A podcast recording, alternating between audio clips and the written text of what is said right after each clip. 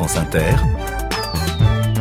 le 5-7. 5h55. Bonjour Alexis Demeyer. Bonjour. Alexis, c'est fin de série avec vous et ce matin, ce que l'on regarde fait partie de celles qui ont vraiment marqué. C'est Breaking Bad, hein, c'est ça? Direction le Nouveau-Mexique pour un nouveau western à la sauce méthamphétamine. Ce matin, c'est en effet Breaking Bad. Breaking Bad débute de manière peu réjouissante. Un professeur mal dans sa peau, chahuté par ses collègues et ses élèves et qui travaille aussi dans une station de lavage auto pour réussir à joindre les deux bouts, apprend qu'il est atteint d'un cancer incurable. Cet homme, c'est Walter White. Sa femme est enceinte d'un deuxième enfant. Le premier adolescent est handicapé.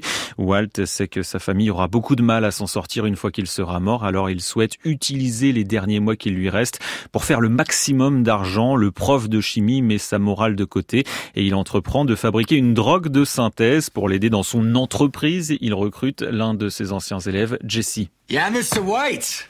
Yes, science. Today is the first day of the rest of your life. But what kind of life will it be, huh?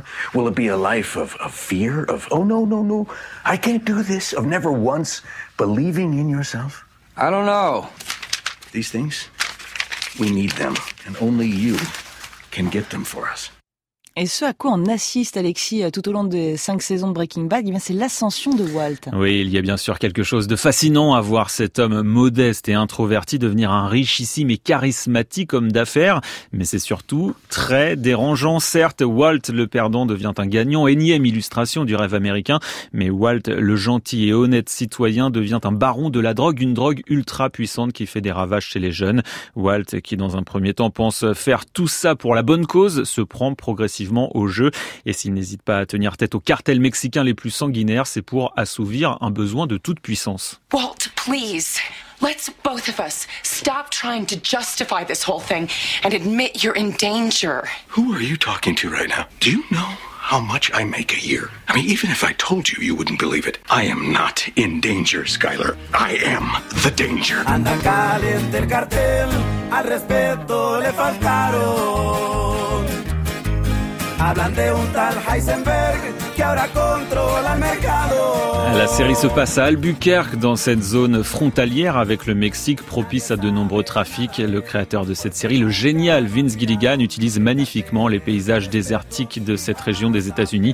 Une ambiance de western apocalyptique forcément pertinente pour une série sur des hors-la-loi qui tentent d'échapper au shérif.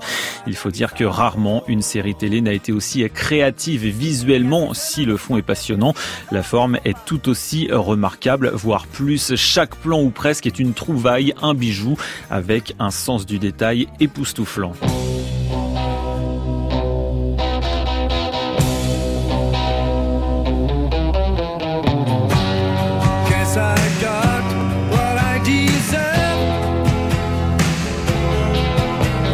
Donc après 62 épisodes, Alexis, Breaking Bad dit bye bye à ses millions de fans et des inconditionnels. Hein. Euh, oui, frustrant forcément, mais au moins Breaking Bad a su ne pas faire la saison de trop. Et finalement, la saga ne fait que commencer. Le toujours très inventif Vince Gilligan a eu en effet la très bonne idée de faire fructifier cette si belle aventure artistique.